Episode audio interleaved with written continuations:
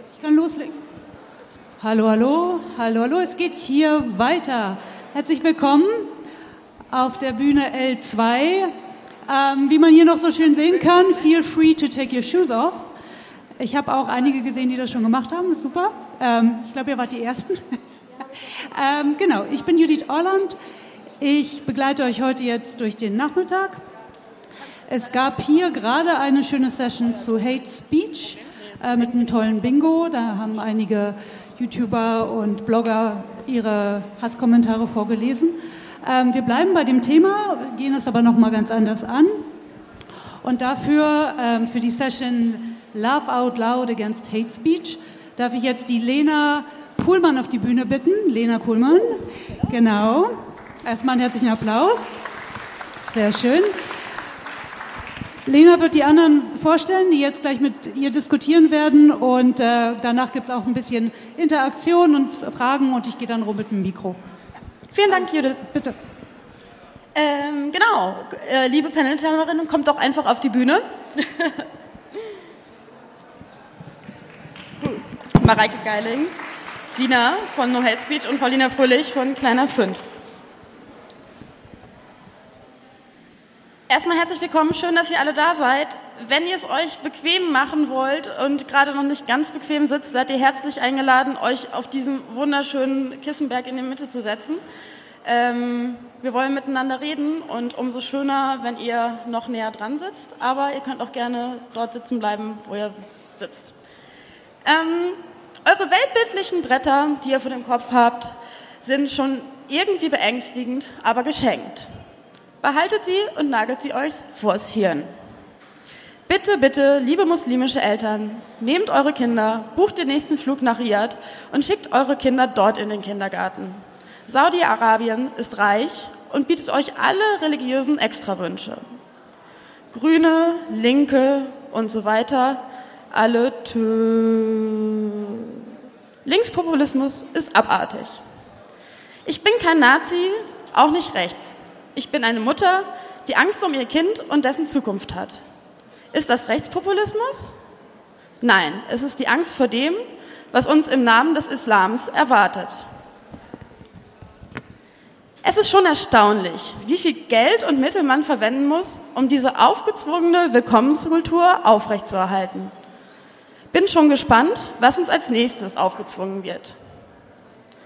Es geht für viele nicht gegen die Menschen. Viele haben nur die Schnauze voll von Politikern, die unsere Steuergelder für Wirtschaftsflüchtlinge zum Fenster herausschmeißen, die niemals Steuern in Deutschland zahlen werden. Hate Speech oder Hassrede ist kein wirklich rein sprachwissenschaftlicher Begriff, sondern vor allem ein politischer Begriff, der mehr oder weniger starke Bezüge zu juristischen Tatbeständen hat. Hate Speech umfasst alle Ausdrucksformen, die Rassismus, Fremdenfeindlichkeit, Antisemitismus und Formen von Intoleranz ähm, beinhalten, die auf Hass beruhen. Oder eben auch dazu anstiften, sie fördern oder rechtfertigen. Hierbei ist besonders Intoleranz einbegriffen, die sich in aggressiven Nationalismus, Ethnozentrismus oder Diskriminierung und Feindseligkeiten gegenüber Minderheiten oder Menschen mit Migrationshintergrund äußert. Wir kennen es, glaube ich, alle. Es geht um Gleichsetzung. Alle Flüchtlinge sind kriminell und Sozialschmarotzer. Es geht um Verschwörungstheorien. Natürlich ist die äh, Kriminalstatistik gefälscht, nur damit wir stillhalten. Postfaktische Botschaften. Merkel ist schuld. Ausrufezeichen, Ausrufezeichen 11111. Auch wichtig. Äh, vermeintliche Gruppenbildung. Wir alle müssen uns darum kümmern, dass die deutschen Frauen von den Asylanten nicht vergewaltigt werden. Wir Deutschen haben damit ja kein Problem mit Sexismus. Schuldzuweisung ist doch kein Wunder, dass die Moslems alle doof behandelt werden. Die sind doch schließlich alle Islamisten und anti, äh, antiliberale, antidemokratische, rückwärtsgewendete Denkweisen. Denn schließlich war früher alles besser. Ähm, wie gesagt, wir kennen das, Hate Speech ist überall. Die Republika hat dieses Jahr einen sehr, sehr wichtigen und sehr, sehr guten Fokus zu dem Thema. Wir haben tolle Initiativen schon gestern und heute gesehen, können Sie auch morgen noch sehen. Ich freue mich wahnsinnig, dass ich mit drei großartigen Initiatorinnen und drei weiteren großartigen Initiativen auf dem Panel sitze. Ähm, Einmal Mareike Geiling von Flüchtlinge Willkommen. Du äh, hast eine Plattform gegründet, die äh, WG-Zimmer an Geflüchtete vermittelt. Sina Laubenstein, du bist beim No Hate Speech Movement und kümmerst dich darum, dass das Netz nicht komplett den Hatern überlassen wird. Und Paulina Fröhlich, du bist, äh, hast die Initiative Unser Ziel Kleiner 5 gegründet und möchtest äh, die AfD bei den Bundestagswahlen unter 5 Prozent bringen. Wir wollen heute gemeinsam mit dem, äh, über, unseren, über den Alltag im Kampf gegen Hate Speech und äh, Hater diskutieren. Als erstes stellen äh, diese drei großen Teilnehmerinnen jetzt kurz ihre Initiativen vor und dann könnt ihr sehr, sehr gerne sofort anfangen mitzudiskutieren, weil, wie gesagt, wir wollen mit euch reden und wir wollen miteinander voneinander lernen.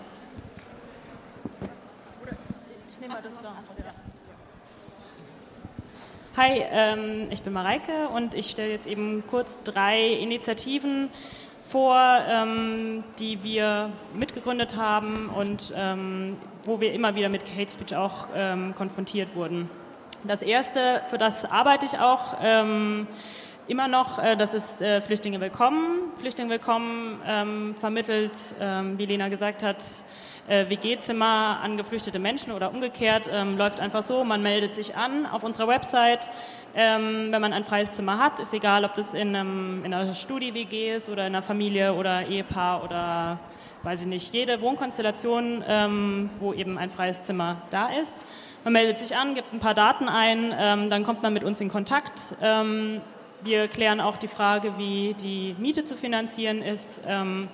Und suchen dann in unserer Datenbank oder ähm, in Kooperation mit anderen Organisationen ähm, nach einer geflüchteten Person, die zu diesem Zusammenleben passen könnte.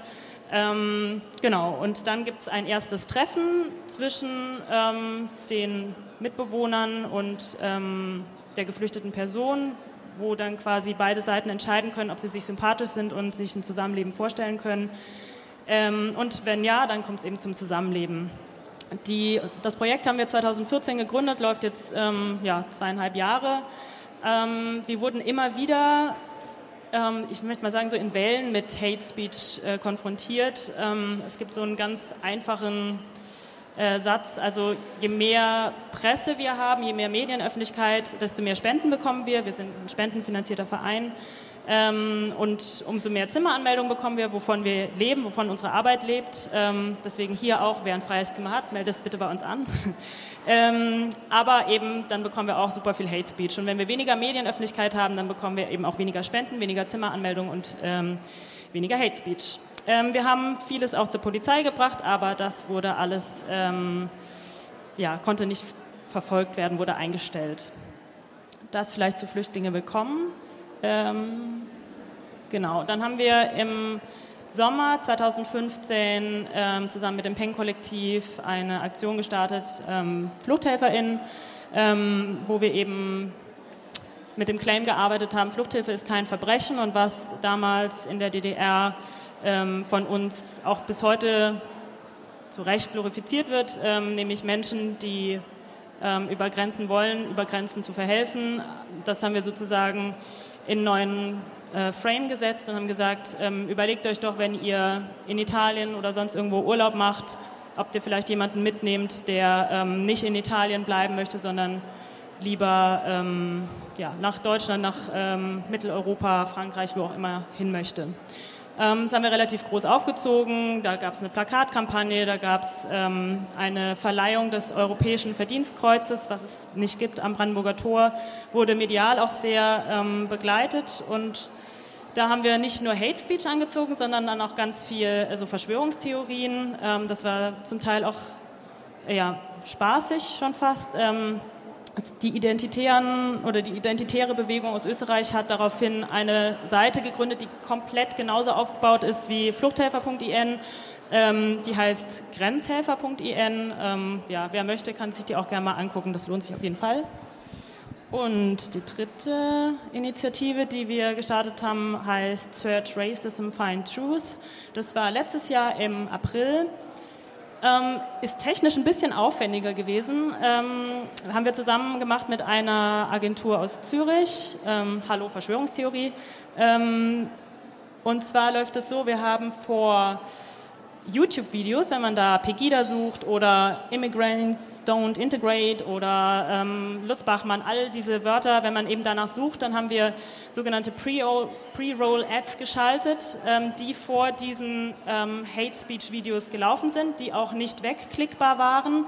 Und ähm, in diesen Pre-Roll-Ads hat ähm, haben geflüchtete Menschen, die wir vorher interviewt haben, quasi über das Vorurteil aufgeklärt. Und ähm, dann gab es ganz zum Schluss dieses Skip Vorurteile und die hat zu einer Microsite geleitet, ähm, wo dann auch über den Hintergrund der Menschen äh, wo die quasi ähm, in Videos noch vorgestellt wurden. Und das hat natürlich nochmal eine Riesenwucht von Hasskommentaren nach sich gezogen. Da haben wir auch mit Google AdWords gearbeitet, ähm, die halt dann eben auch bei der Google-Suche äh, aufgetaucht sind. Und ähm, aus dieser Kampagne würde ich den Schluss ziehen, dass YouTube so das Schlimmste ist. Also wenn man so ein Ranking macht, YouTube ist am schlimmsten, dann kommt Facebook, dann Instagram, dann Twitter. Meine Theorie. genau, das von mir. Cool, vielen Dank. Sina, magst du weitermachen? Ähm, ja, würde ich, wenn ich den hier noch kriege. Tut mir leid. ähm, ja, also wie schon gesagt, ich bin Sina, ich bin von der No Hate Speech Kampagne und mein Ah, okay, es funktioniert. Ähm, und wie der Name schon vermuten lassen könnte, sind wir eine Kampagne gegen Hass im Netz.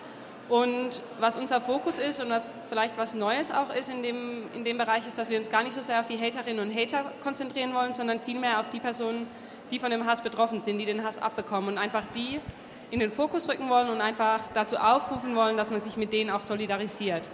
Ähm, was ganz wichtig ist, immer in dem Kontext zu sagen, dass die Kampagne auch nicht für Haterinnen und Hater ist. Also wir wollen niemandem sagen, wie er sprechen darf. Wir wollen niemandem den Mund verbieten. Wir wollen niemandem äh, neue Worte in den Mund legen. Darum geht es überhaupt gar nicht. Also uns wird häufig vorgeworfen, dass wir gegen die Meinungsfreiheit sind, dass wir die Stasi 2.0 sind.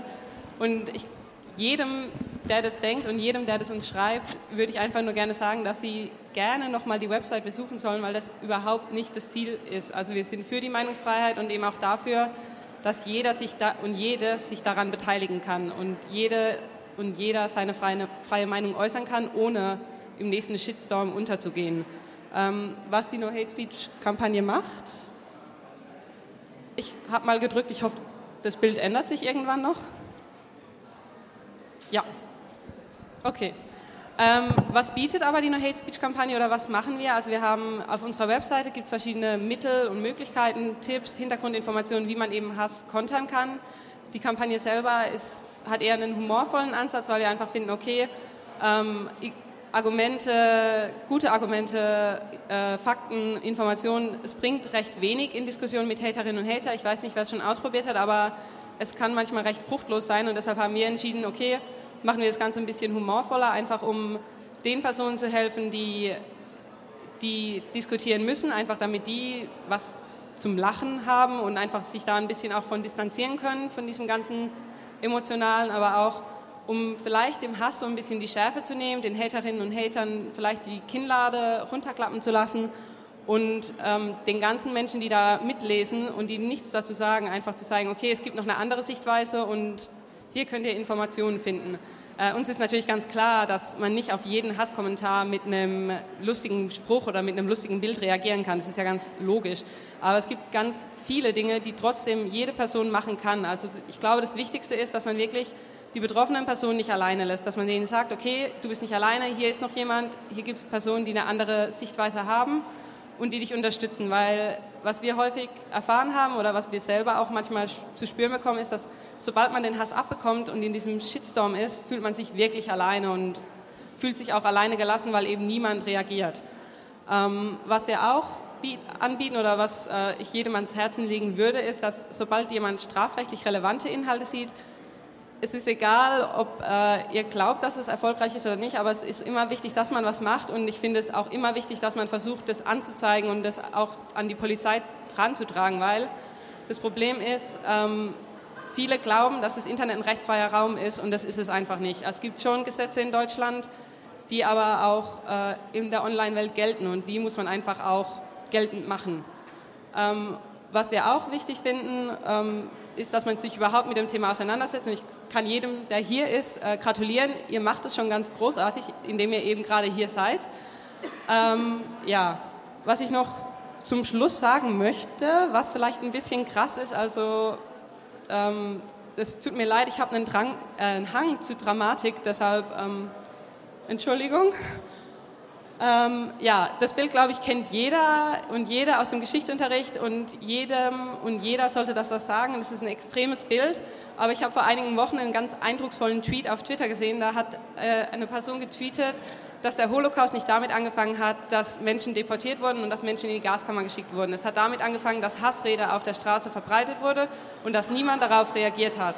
Und genau das Gleiche passiert gerade in den sozialen Netzwerken. Es wird Hassrede verbreitet und niemand reagiert. Und ich glaube, wir wollen alle nicht, und das ist jetzt sehr, sehr dramatisch, aber ich glaube, das braucht ähm, wir wollen alle nicht, dass sich so eine Geschichte nochmal wiederholt und wir wollen alle nicht, dass sowas nochmal passiert. Und deshalb ist es jetzt an der Zeit für die ganze schweigende Mehrheit, die bisher nur die Kommentare immer wegklickt, dass sie eben nicht mehr schweigt und nicht mehr wegklickt, sondern Stellung bezieht und Haltung zeigt. Und so wie wir das eben auch auf der Straße machen wollen, indem wir zu Demonstrationen gehen, sollten wir das eben auch in den sozialen Netzwerken machen. Ja.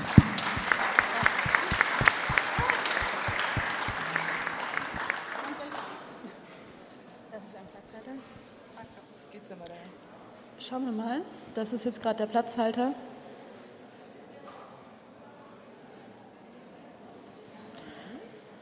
Gerade so.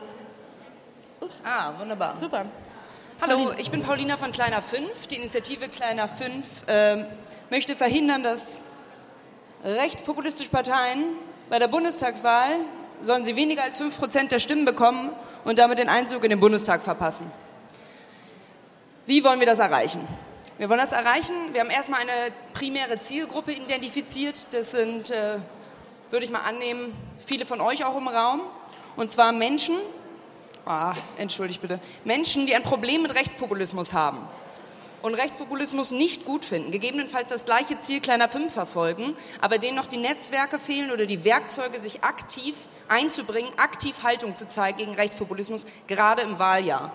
Deswegen motivieren und unterstützen wir von Kleiner 5 durch Leitfäden, durch Analysen, durch kleine Videos, durch verschiedene Kampagnen und Aktionen dazu, das Gespräch zu führen, jetzt läuft es immer weiter, mit der sekundären Zielgruppe, das sind Nicht- und Protestwählerinnen. Mit denen soll sich unterhalten und gestritten und geredet werden, sodass ein Denkprozess in Gang gesetzt wird und wir hoffentlich Kleiner 5 feiern können im September.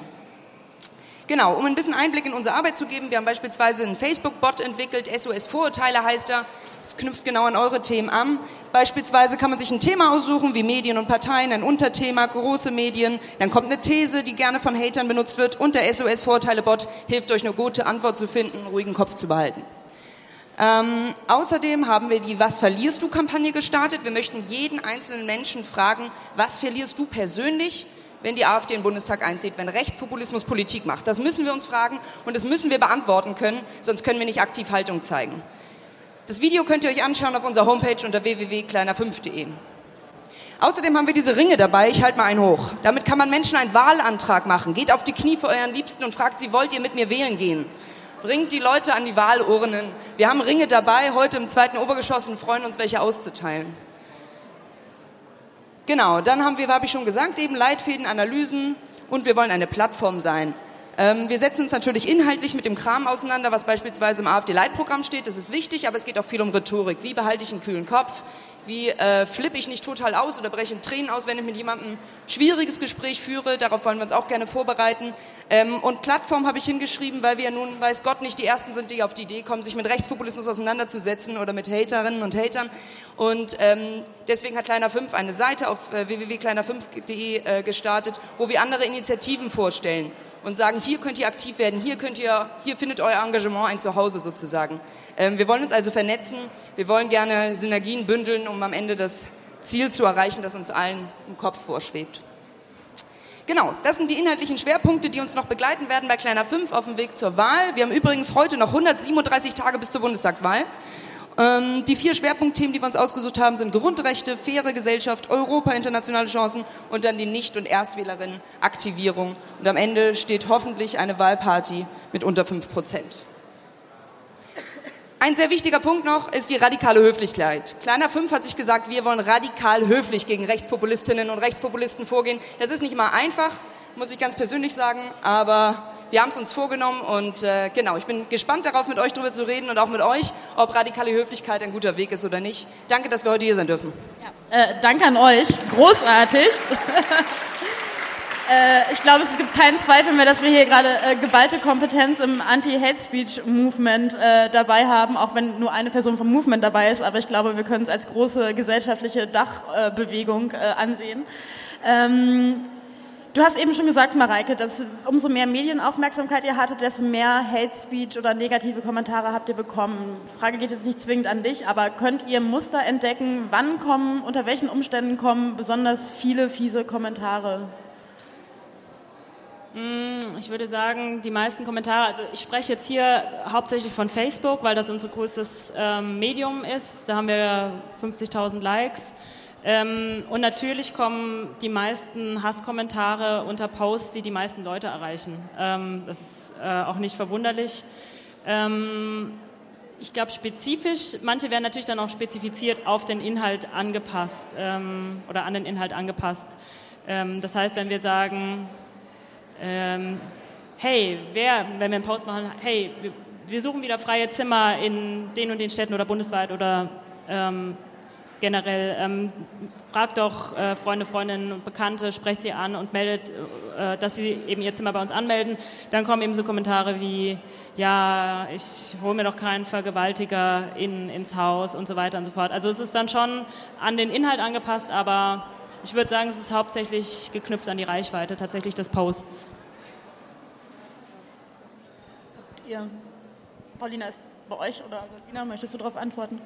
Ähm, also bei uns ist es so, dass wir tatsächlich, und da bin ich ein bisschen anderer Ansicht, also das, was die, dieses Ranking von diesen schlimmsten Plattformen angeht, was ich YouTube finde ich schrecklich, was da drunter abgeht, aber bei uns ist auch Twitter sehr, sehr, sehr, sehr polarisiert und sehr, sehr, sehr fies. Und ich glaube, bei uns ist es tatsächlich so, dass sobald wir irgendetwas posten, das von unseren Inhalten ist oder darauf hinweisen, okay, hier hat wieder jemand was Cooles gemacht und so kann man sich gegen Hate Speech äh, stark machen, es kommt immer Gedankenpolizei, es kommt immer Stasi, es kommt immer, dass wir gegen die Meinungsfreiheit sind. Das sind solche Kassenschlager, die wir, glaube ich, täglich, mit denen wir uns täglich rumschlagen dürfen.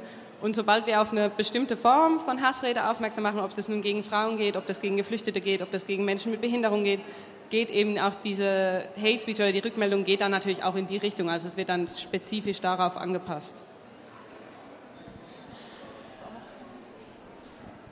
Also bei uns ist Facebook die Top Nummer eins, aber das liegt äh, einzig und allein daran, dass es bisher unsere prominenteste äh, Plattform ist. Wir haben auch noch Instagram und Twitter, aber da sind wir einfach noch nicht so äh, aktiv drauf wie auf Facebook. Und da geht es ordentlich ab. Jedes Mal, wenn wir mehr Content spielen und vor allen Dingen uns trauen, emotionaler zu sein, dann traut sich die Gegenseite auch emotionaler zu sein. Warum, also gerade Sina, du hast ja gesprochen, YouTube, da ist super viel los. Warum lasst ihr denn die Kommentarfunktion überhaupt noch zu?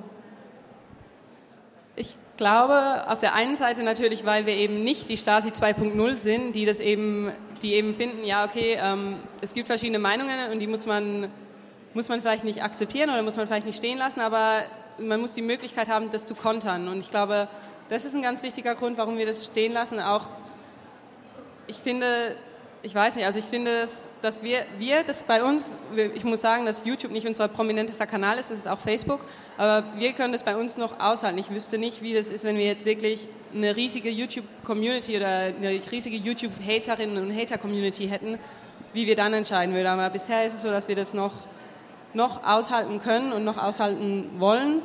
Und ich finde aber, dass da auch jede Person und jeder jeder Mensch da selber entscheiden muss, wie viel kann ich aushalten, wie viel will ich auf meiner Seite zulassen, weil ja jeder auch immer noch das vom eigenen Hausrecht Gebrauch machen kann und entscheiden kann, okay, wie viel will ich stehen lassen, wie viel kann ich stehen lassen. Und ähm, ja, ich glaube, das Wichtigste ist, dass man das eben nicht einfach nur stehen lässt, sondern darauf auch reagiert. Ich glaube, das ist das Wichtigste. Zum, ja, zum Thema Organisation. Ich glaube, ihr seid alle Organisationen, die sich die nicht im Geld schwimmen, die sich teilweise über Ehrenämter finanzieren, über Dreiviertelstellen, halbe Stellen und so weiter. Ähm, wie organisiert ihr euch, dass ihr moderieren könnt, dass ihr kontern könnt? Ähm, wie geht ihr mit euren Teamkollegen um? Wie schafft ihr es sowohl zeitlich als auch mental, alle beisammen zu halten?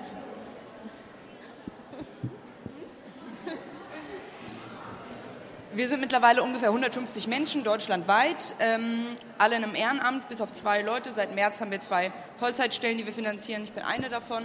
Ähm, und wie schaffen wir es zusammenzuhalten? Ja, ich glaube, das ist die große Motivation, das brennende Herz, ehrlich gesagt. Also bei Kleiner 5 ist es ja so, dass wir einfach die Bundestagswahl als klares Ziel haben. Wir haben einen Counter, habe ich ja eben gerade gezeigt. Wir haben Tage, jeder weiß, es ist soweit, es geht jetzt los, jede Stimme zählt und äh, jeder hat auch ein ein Erlebnis dazu oder eine Meinung dazu. Und das mm, stimuliert dieses tagtägliche, dieses tagtägliche Bewusstsein und die Motivation dazu, etwas zu machen. Und jeder Mensch kann aus seinem Kompetenzbereich, aus seinen Ideen heraus etwas machen und sich einpflegen in die AGs, die wir haben. Unsere AG Social Media, großartige Gruppe, äh, die Tag und Nacht sich darum kümmert, äh, nicht nur die Haterinnen und Hater, ähm, auf die zu reagieren, wie du gerade sagtest, sondern auch natürlich für die vielen, vielen anderen Leute, die nicht Hass streuen wollen im Netz, sondern sich wirklich informieren und austauschen ähm, sich mit denen auseinanderzusetzen. Also ich glaube, bei uns ist es das brennende Herz und ähm, die feste Überzeugung, die es schafft, die vielen Ehrenamtlichen zusammenzuhalten. Ähm, also wir haben auch verschiedene Sachen probiert. Also im Moment ist der Stand so, dass wir auf Facebook ähm, mit einer Ehrenamtlichen arbeiten, die eben mehrmals täglich ähm, scannt, was so an ähm, Kommentaren passiert unter, unter, unter unseren Posts. Ähm, wir haben zum Teil auch ähm, vom Team manchmal interveniert. Es gibt Phasen, da haben wir mehr Bock, äh, uns damit zu konfrontieren. Ähm, und dann ist man halt auch nachts beim Zähneputzen löscht man noch oder blockiert oder führt noch irgendwelche Diskussionen oder sowas. Ähm, aber das ist eben was, was so on top passiert. Also wir verlassen uns auf die Ehrenamtliche, die wirklich rigoros äh, blockiert und löscht, sobald es rassistisch und menschenverachtend ist natürlich nur. Ähm, das ist so unsere Vorgehensweise und ähm, alles, was darüber hinaus passiert, ähm, hängt eben davon ab, wie viele Kapazitäten wir noch haben ähm, neben unserer Arbeit ähm, und neben unserem Tagesgeschäft. Okay, dann mache ich auch noch. Ähm, ich habe tatsächlich einen ganz, ganz großartigen Social-Media-Kollegen, der da den Hauptteil trägt und der da den Hauptteil äh, ab, abbekommt und abschmettern muss äh, oder darf. Ähm, aber es ist auch so, dass wir natürlich nicht das eine einzige Person machen lassen können, die da sich Tag und Nacht damit auseinandersetzt, dass sie den Hass abbekommt und äh, sich damit auseinandersetzen muss und auf die Haterinnen und Hater reagieren muss, sich in endlose Diskussionen stürzen muss. Deshalb ist es so, dass wir angefangen haben, dass wir das rotieren, sodass jeder mal seine Schicht machen muss und jeder mal seine Portion Hass abbekommt. Und ähm, ja, es funktioniert so halbwegs. Anfangs war es sehr viel schlimmer, aber ich glaube, man fängt irgendwann an, da sich besser zu bewegen und da einen besseren Ton auch zu finden. Ich glaube, es findet jeder für sich selber mit der Zeit. Ja, also gibt es da Momente bei euch im Team, wo ihr euch irgendwie bewusst Zeit einräumt, um euch wieder gegenseitig aufzubauen? Gibt, also gibt es die Notwendigkeit, sowas zu tun? Schafft, also ich, also ich stelle es mir einfach auch wirklich sehr, sehr anstrengend vor. Und ich glaube, es macht wirklich auch mit einem persönlich was. Wie geht ihr damit um? Ähm, also wie schon gesagt, bei uns ist es wirklich sehr punktuell. Sobald wir wirklich was machen, dann häuft sich das und dann ist es auch so, dass wir wirklich gucken, dass man nicht zu sehr drin ist und dass jeder da mal eine Pause hat, um einfach sich zurückzuziehen, weil einfach es wirklich was mit einem macht. Also ich hatte, als wir die Kampagne gelauncht hatten, hatte ich die dankbare Aufgabe, dass ich drei, vier Tage lang Twitter und Facebook bespielen musste und dann nach vier Tagen mir wirklich der Kopf geplatzt ist und ich einfach nur extrem angepisst war, extrem depressiv war, extrem traurig war, dass die Welt, Welt so verkommen ist oder die Welt, in der ich mich gerade bewegen musste, so verkommen ist ähm, sodass wir eben gesagt haben oder das angefangen haben, dass man sich eben abwechselt und so. Und ich glaube, sobald das zu krass wird, ist es auch echt gut, wenn man sich da im Team absprechen kann. Und bei uns ist es, was bei uns eigentlich ganz schön ist und was bei uns eigentlich ganz gut ist, ist erstens, dass wir natürlich ein tolles Team haben.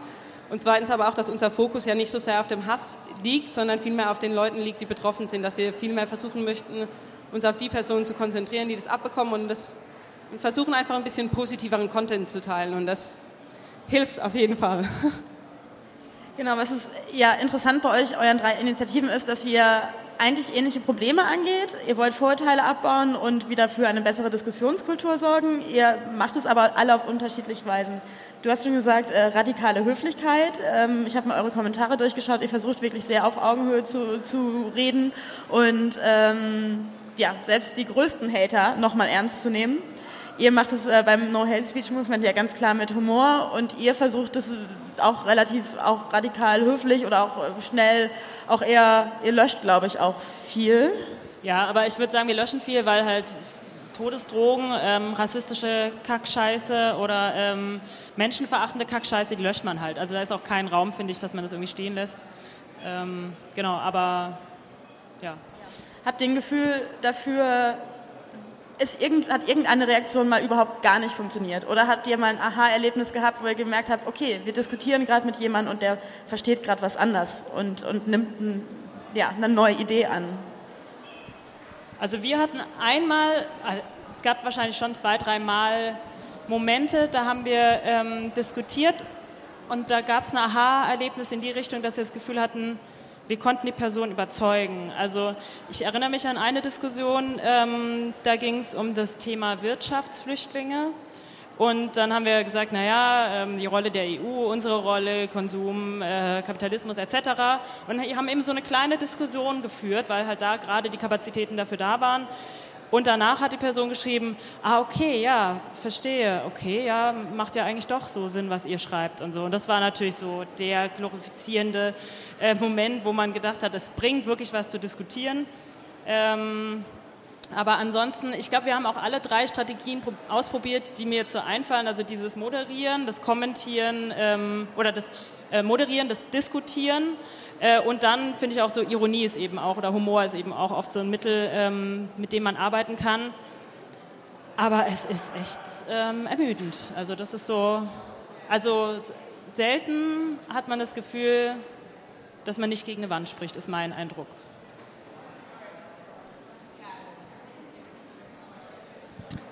Also wir reagieren zum Beispiel gerne auch auf Fragen. Also ich glaube, man, man gewinnt zunehmend äh, an äh, Gefühl dafür, wer sich rumtrollt und äh, einfach nur abladen will, Hass aufgeladen und wer tatsächlich eine Frage stellt und vielleicht ein bisschen zu viel Zeit hat mit sich und dem Computer allein. Ähm, und wenn da so eine Frage kommt, dann, wird, dann reagieren wir darauf und dann nehmen wir darauf auch, also dann machen wir uns erstmal Gedanken, was will der Mensch, was hat der Mensch gefragt und kommen dann mit unserer Position und schauen dann, ob ein Dialog entstehen kann oder nicht. Äh, ich habe euch ja eben unsere Zielgruppen vorgestellt, auch Nicht- und Protestwählerinnen gehören zur Zielgruppe. Und Dialog muss sein. Ähm, und erst jemand, der wirklich überzeugter, äh, äh, quasi herzstrotzender Rechtspopulist oder Rechtspopulistin ist, wo Dialog nicht mehr möglich ist, da sagen wir dann auch, okay, gut, fair enough, und hören auf. Und ja, es gab positive äh, Erlebnisse mit Dialogform auf jeden Fall. Es gab auch negative und ich glaube, beide helfen, äh, die Realität besser kennenzulernen und einen Umgang zu finden. Ja, was ich ganz wichtig finde dazu sagen, also du hast es ja schon gesagt, dass wir mit Humor reagieren oder es gibt ja verschiedene Strategien, die wir auch teilweise schon ausprobiert haben oder umgesetzt haben.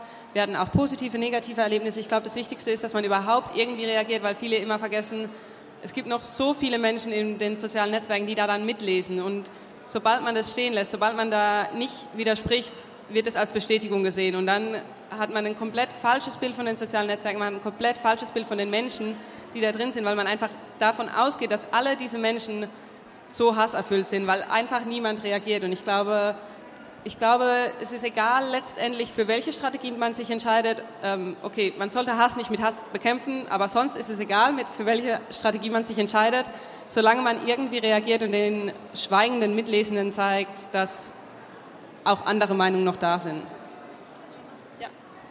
Ähm, an der Stelle, ich weiß nicht, vielleicht kennt ihr das auch aus der Community. Ähm, es gibt ja diesen, diese Gruppe auf Facebook, äh, Hashtag Ich bin hier, ähm, die quasi, ähm, glaube ich, mehrmals täglich quasi einen Artikel posten und dann sagen, so, und jetzt bitte mal hier auf den Artikel draufgehen und ähm, positive Kommentare hochvoten quasi mit Likes, ähm, beziehungsweise eben fundiert oder äh, ruhig kommentieren und antworten. Und das ist eigentlich eine ziemlich geile ähm, Initiative, ein ziemlich geiler Weg, um zu zeigen, der ganze braune oder sonst was Scheiß ist eben nicht ähm, dominierend in Diskussionen, sondern Hashtag Ich bin hier, wir zeigen ähm, mit Zivilcourage, mit unserer Meinung, ähm, dass eben die Welt divers ist und dass wir nicht ähm, Hate Speech stehen lassen. Und das ist eigentlich ganz, eine, ganz geile, ein ganz geiler Weg auf jeden Fall. Genau, einfach nur, um noch einen draufzusetzen. Es ist einfach an der Zeit, Haltung zu zeigen. Punkt. So, und auch digital. Und sei es ein Like. Voll, auf jeden Fall. Also ich glaube, ein Like können wir alle erübrigen. Äh, Gerade nochmal zum äh, ähm, Ich bin hier. Also ich weiß nicht, wahrscheinlich kennen es ganz, ganz viele, die es noch nicht kennen. Es lohnt sich wirklich, äh, in dieser Gruppe beizutreten, wenn man aktiv werden möchte gegen Hate Speech. Ähm, die geben einem wirklich gute Methoden, Informationen und alles an die Hand. Ähm, selbst wenn man nicht jeden Tag in diese Gruppe guckt, äh, wenn man sich mal eine halbe Stunde oder Stunde mit deren Inhalten beschäftigt, kriegt man auf jeden Fall schon mal ein sehr, sehr gutes Gefühl dafür, was man tun kann, ähm, wenn man richtig fiese Kommentare sieht und das Gefühl hat, man möchte jetzt anfangen, den Mund aufzumachen. Genau. Ähm, Hate Speech online. Wir waren jetzt die ganze Zeit in der Online-Welt und haben über gemeine Kommentare geredet. Ähm, was habt ihr für ein Gefühl? Was hat das, das analoge Leben mit der digitalen Welt zu tun? Seht ihr Dinge, die im analogen, realen Leben passieren, die vielleicht sich auf die Entwicklung online auswirken? Schwierige Frage, aber. also offline Hate Speech Bekämpfung. Zum Beispiel, ja. Hm. Also ähm, ja, ich denke, da fängt es an. Also der, der Ring, den, ich eben vorgestellt habe, ist äh, nicht nur dafür da, dass man Menschen einen Wahlantrag machen kann, sondern man wird wahnsinnig oft auch darauf angesprochen, was hast du da am Finger oder zeig mal her, was ist das? Und dann bin ich nicht die Blöde, die immer mit Politik anfängt auf der WG-Party oder so, sondern ich wurde angesprochen und darf dann sagen, jo, das ist ein Ring von kleiner 5, da geht es um Rechtspopulismus und dann kommen wir gleich ins Gespräch. Und dann komme ich mit ganz unterschiedlichen Leuten ins Gespräch, ähm, mit meinem Kioskmann letzte Woche beispielsweise und äh, ich denke, diese Gespräche äh, sind wahnsinnig wichtig und vielleicht sogar noch ein Tick wichtiger, um äh, wirklich dieses Face-to-Face -face zu haben. Und ähm, was wir von Kleiner 5 rausgefunden haben und versuchen zu unterstützen, ist, ähm, gerade wenn es heikle Gespräche sind, Meinungsunterschiede, dass man einen geschützten Rahmen hat. Ja? Eben nicht vor Publikum das Gespräch führt, ey, was willst du eigentlich, sondern dass man eben wirklich im persönlichen, geschützten Rahmen das Gespräch sucht, am besten sogar mit Menschen, die einem nahestehen, mit dem eigenen Onkel, der manchmal die rechtspopulistische Keule am Ostertisch schwingt und den vielleicht einfach mal persönlich anspricht und darüber redet, ey, ist doch nicht, was du da wählst, ich übrigens als Frau und hier und da. Ähm, und ja, da gibt es wahnsinnig viele Beispiele und ähm, wir versuchen denen zu begegnen mit unterschiedlichen Formaten. Ja, also ich glaube, ähm, so dieser ähm, Gap zwischen digital und analog oder zwischen online und offline, ähm, der ist ja, also de, da glauben wir, dass es, dass es da kaum Überschneidungen gibt, aber die, ich meine, wir leben ja hauptsächlich, also wir leben zu großen Teil auch ähm, digital. Und ähm, also bei uns in unserer Arbeit hat sich oder auf unserer Arbeit hat sich so ausgewirkt, dass wir ähm, aufgrund der digitalen Hate Speech jetzt unsere Adresse nicht mehr stehen haben auf unserer Website, weil uns das zu gefährlich war, also die Adresse unseres äh, Bürositzes, unseres Vereinssitzes ähm, online stehen zu haben, was irgendwie auch ein krasses Gefühl ist, wenn man denkt, sowas wie eine Adresse nicht mehr online irgendwo hinschreiben zu können. Aber wie gesagt, wir haben auch Sachen zur Polizei gebracht und da wurden die Ermittlungen eingestellt. Das ist irgendwie, man fühlt sich halt auch nicht sicher so. Ähm, also wir fühlen uns meistens schon sicher, aber ähm, eben in so Wellen, wo es dann auch wirklich richtig zur Sache geht, mit Todesdrohungen, mit ab in die Gaskammer, mit Screenshots von unseren ähm, Fotos äh, im Teambereich etc. Das ist, nimmt einfach Ausmaße an, wo man denkt, dann trete ich lieber, wie sagt man, ein bisschen ruhiger oder ein bisschen leiser. Ich weiß immer nicht mit solchen Sprichwörtern. Jedenfalls, man nimmt sich dann, man geht vielleicht eher noch eine Vorsichtsmaßnahme ein, ähm, die vielleicht äh, zu übertrieben erscheint erstmal. Ähm, was wir jetzt ähm, gerade dabei sind zu starten, ähm, weil wir nämlich genau das glauben, dieser Weg vom Digitalen muss eigentlich wieder zurück ins Analoge führen.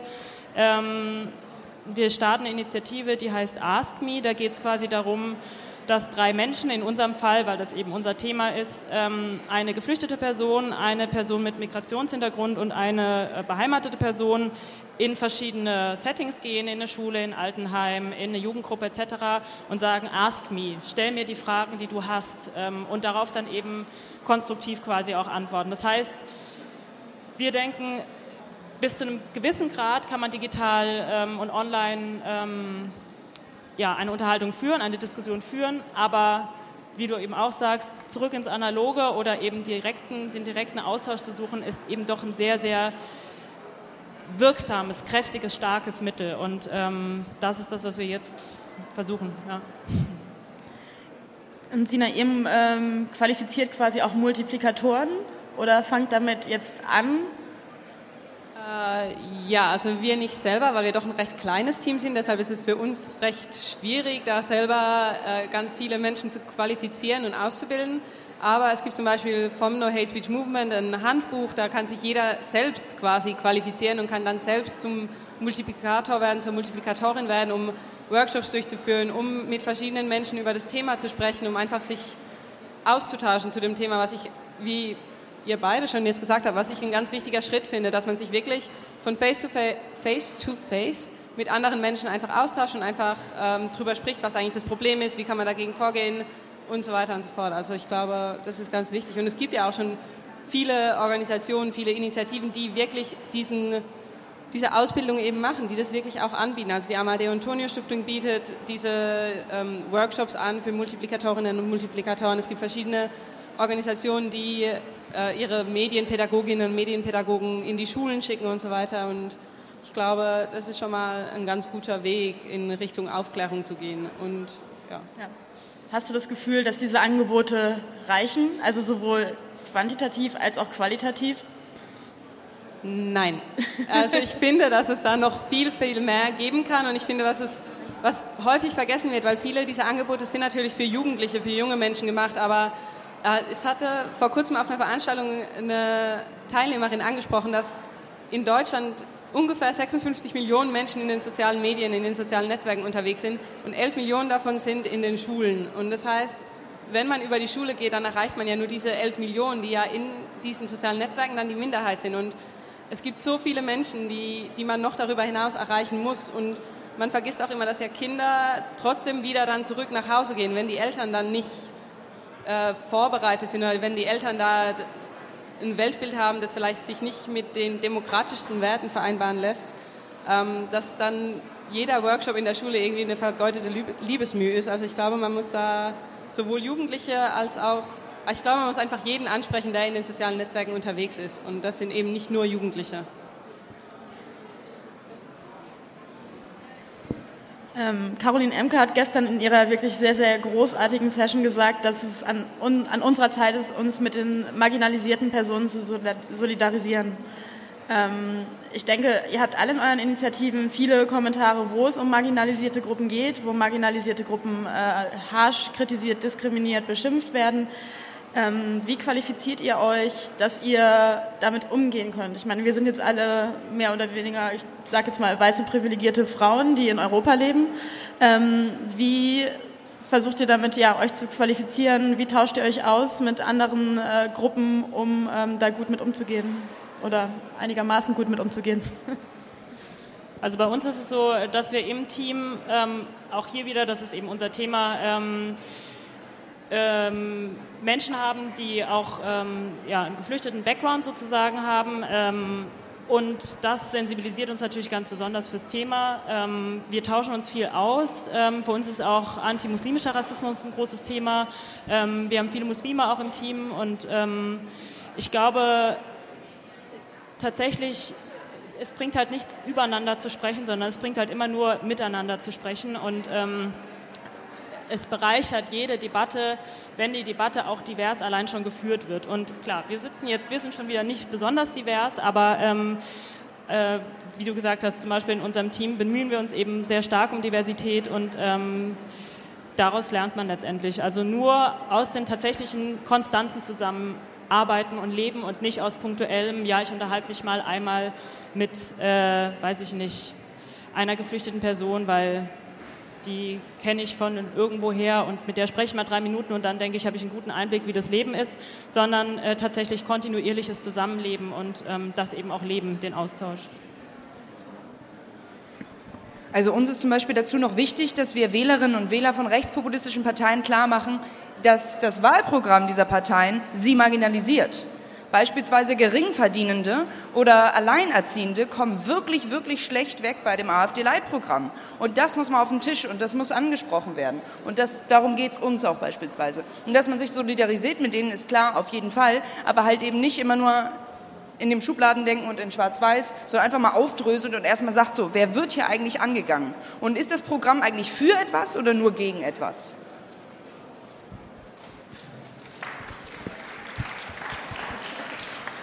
Äh, ja, also bei uns ist auch so klar, ich bin jetzt nicht das, die perfekte Vertreterin von unserem Verein, weil unser Verein eigentlich wirklich recht divers ist und äh, die neuen deutschen Medienmacher, die eben die Kampagne koordinieren und von dem Verein, dem ich eben auch komme, äh, ist wirklich auch betont, dass es ein Verein ist mit Medienschaffenden, mit und ohne Einwanderungsgeschichte. Also es ist wirklich, die Kolleginnen sind äh, sehr, sehr divers, was ich äh, ganz toll finde, was ich auch äh, wirklich als Hilfe empfinde, weil es wirklich hilft, wenn man mit verschiedenen Hasskommentaren aus verschiedenen Richtungen konfrontiert, konfrontiert ist, einfach mit den Personen zu sprechen, die vielleicht gemeint sein könnten. Und das ist, finde ich, eine ganz großartige Hilfe. Und ich glaube, was in dem Bereich immer wichtig ist, egal ob man nun weiß ist oder ob man eben nicht weiß ist, dass man sich überhaupt mit dem Thema auseinandersetzt, weil ich glaube, das ist einfach das Wichtigste und dann kann man auch nicht zu viel falsch machen. Ich glaube, es ist auch nicht zu schwer, keine Menschenrechte zu verletzen. Also ja, keine Menschenrechte zu verletzen. Ich glaube, jeder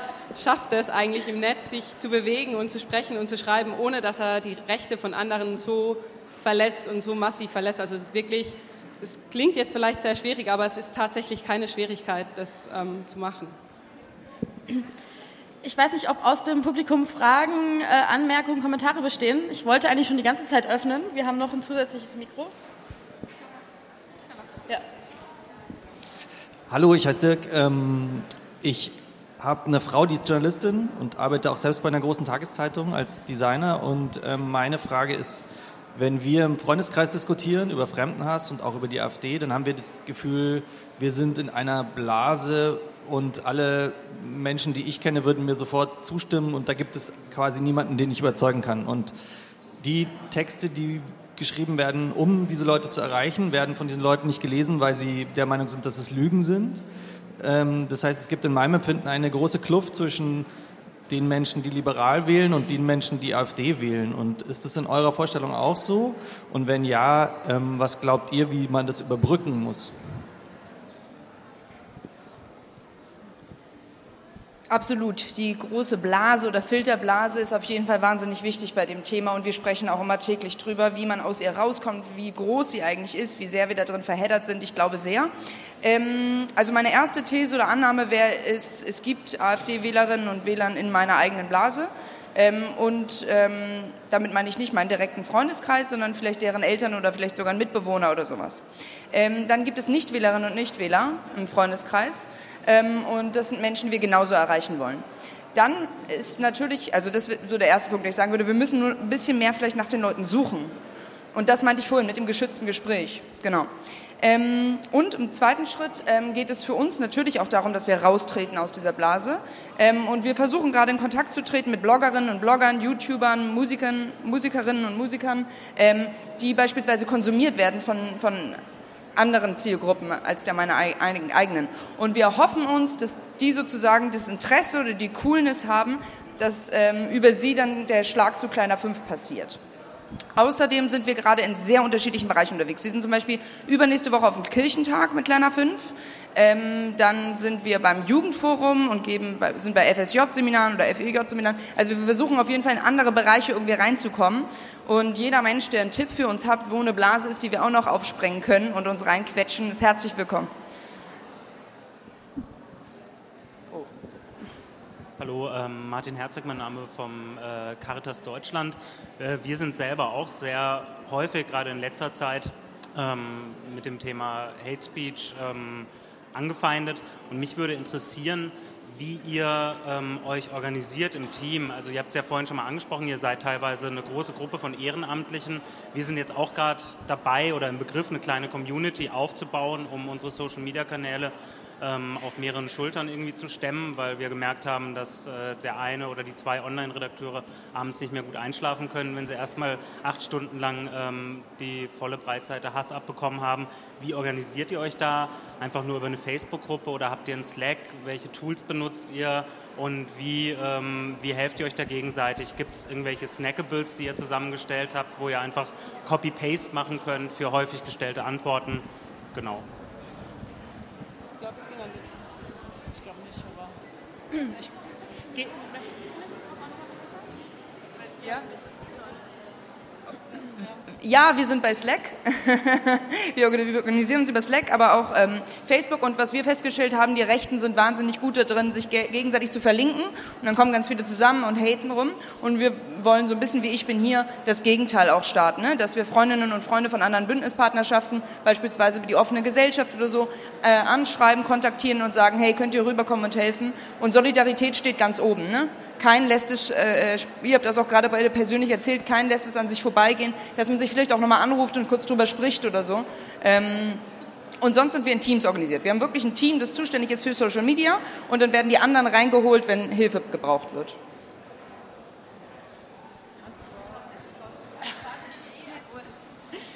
Ähm, ich glaube, ähm, tatsächlich die Organisation ist am wichtigsten, dass man sich genau überlegt, wer ist wofür zuständig. Deswegen, wir haben eben diese oberste Prämisse, Menschen verachten, rassistisch wird sowieso sofort gelöscht, geblockt, da ist gar keine Diskussion. Bei allem anderen, ähm, wofür eben die Kapazitäten da sind, aber klar, es gibt eine Person, die ist zuständig und ähm, wenn es andere Dimensionen einnimmt, also wenn man wirklich merkt, es bindet Kräfte über Stunden, über, also was weiß ich, acht Stunden am Tag, klar, da müssen das mehrere Leute sein, ähm, würde ich wahrscheinlich im ehesten Fall von Stundenschichten, so wie ihr es auch gesagt habt, ausgehen. Und ähm, klar, ich glaube, es macht schon Sinn, sich zu verständigen, ähm, womit reagiert man auf was, also Bausteine etc. Aber ich finde, da gibt es auch echt viel schon online. Also es stellen viele Organisationen sowas bereit. Ähm, und wahrscheinlich muss man sich da mal einen Tag nehmen und einfach überlegen, was passt für uns, was, was entspricht unserer Denkweise, unserer Sicht und ähm, so einen Leitfaden auseinander, also ausarbeiten und dann zum Teil natürlich mit Textbausteinen arbeiten, aber auch lieber nicht zu viel, weil sonst ist man gleich wieder ein Bot und ähm, ja. Was macht ihr gegen Bots? Hm, wir haben, ich weiß gar nicht, ob wir richtig welche haben, also Nein, auf Twitter vielleicht. Wahrscheinlich äh, ja, rechte Kommentare auch aus Bots, meint ihr nicht? Also ich glaube, bei uns sind es wirklich Individuen, die das schreiben, ja? zum Teil. Also das ist schon toll, sehr, toll. sind auch manchmal solche Texte. Ähm, Bots vielleicht auf Twitter. Deswegen Textbausteine. Ja, aber wirkt schon, ich würde eher schätzen, dass es ähm, Individuen sind, die das unter alle möglichen Seiten dann drunter hauen. So. Aber es klingt schon sehr persönlich zum Teil. Das ist eigentlich System bei Bots. Ja. Ähm, bei Hate Speech geht es ähm, ja sicher auch um vorhandenes Unwissen, das ihr mit euren Diskussionen aufklärt. Aber bei Hate geht es ja vor allen Dingen auch um Gefühl. Ähm, bevor Hass entsteht, passiert ja irgendwas bei den Leuten. Ähm, meine These ist, dass die Hasser möglicherweise selbst marginalisiert sind, dass sie vorher viele unangenehme Erfahrungen gemacht haben. Ähm, Gibt es da die Möglichkeit oder ähm, habt strebt ihr das an, zum Beispiel auch mit Psychologen zusammenzuarbeiten? Und ähm, der zweite Punkt, was ich denke, hat das nicht eine viel größere Dimension, dass man auch, ähm, was weiß ich, bildungspolitisch was machen muss, um ähm, eben bevor diese Gefühle äh, entstehen, vielleicht auch mit Hebammen, Kita, Schule zusammenzuarbeiten? ja, um den Nährboden äh, sozusagen zu entziehen für diesen Hass? Also ich glaube ganz kurz, äh, wir ähm, würden alle sagen, das erfordert es definitiv, das braucht es auf jeden Fall, aber aus meiner Sicht fehlt uns total die Kapazitäten dafür. Also wir straucheln schon manchmal mit dem Tagesgeschäft ähm, insofern. Ähm, ja, ich versuche ganz kurz auf alles einzugehen, das gerade eben gesagt wurde, weil wir nicht so viel Zeit haben. Ähm, ich finde ja, dass es auf jeden Fall nötig ist zu wissen, okay, woher kommt dieser Hass? Es ist ja auch nicht so, dass dieser Hass ein neues Phänomen ist. Es gibt es ja schon seit Jahren oder seit Jahrhunderten. Ich glaube, seitdem es Menschen gibt, gibt es auch diesen Hass gegen irgendeine marginalisierte Gruppe. Deshalb, das wäre definitiv wert, da mal genauer hinzuschauen. Aber unsere Kampagne konzentriert sich ja gar nicht darauf. Und äh, ja, Bildung auf jeden Fall finde ich super wichtig und ähm, bin ich auch ein ganz großer Fan von, dass viel mehr Menschenrechtsbildung auch in den Schulen, in den Kindergärten, in den Kitas überall gemacht wird, weil das, glaube ich, der Anfang ist von allem. Ähm, zur Bildungspolitik allgemein gibt es, glaube ich, in Deutschland das Problem, dass Medienpädagogik und auch ähm, ja, Medienpädagogik einfach allgemein ähm, gefordert, umgebaut werden muss, eingeführt werden muss. Ähm, ich denke, da gibt es gerade sehr viele spannende Diskussionen. Ich hoffe mal, dass nach der Bundestagswahl äh, da auch Dinge beschlossen und umgesetzt werden, die sowohl äh, Menschenrechtsbildung im digitalen Raum als auch andere digitale Fähigkeiten äh, vermitteln und äh, reflektieren. Also ähm, hoffen wir auf die Zeit ab Oktober, würde ich mal sagen. Aber bis dahin liegt es auch an uns, äh, entsprechend uns zu engagieren. So, wir müssen Herzlichen Schluss machen. Dank. Darf ich gerade, darf ich Schluss machen? Ja, bitte. Okay, cool. Äh, super, dass ihr dabei wart. Super, dass ihr dabei wart. Ähm, und ähm, noch eine kleine Anmerkung. Wir haben hier den Community Corner auf, den, äh, auf der zweiten und dritten Etage ist es, weil wir sind ja auf der ersten. Ähm, wenn ihr eine Initiative habt, ein Projekt habt, eine Idee habt, ähm, ihr dürft euch austoben. Ihr könnt einen Stand aufbauen, ihr könnt euch einen äh, Tisch holen und äh, Werbung für euch machen und äh, in den Austausch mit anderen Leuten kommen. Ähm, fühlt euch frei und ähm, bildet Banden. Vielen Dank. Herzlichen Dank. Ganz kurz, sorry. Äh, wir sind auch in der Community Corner, also No Hate Speech Movement. Und wenn ihr alle ein Video gegen Hass im Netz oder ein Statement gegen Hass im Netz aufnehmen wollt, wir wären da und wären auch ganz dankbar. Wir haben auch ein ganz großes Schild, also einfach das Schild suchen gehen. Und kleiner 5 auch. Viel Erfolg.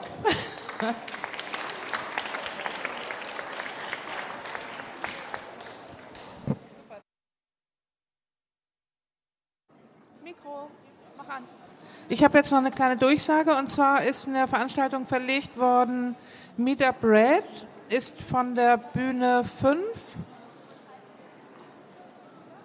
auf 6 verlegt. Wird verlegt zwischen 5 und 6, genau. Ähm, also beide Meetings, Meetup Red um 16.15 Uhr und um 16.45 Uhr. Auch das Henry Meetup ist auf der Bühne 6 zu finden.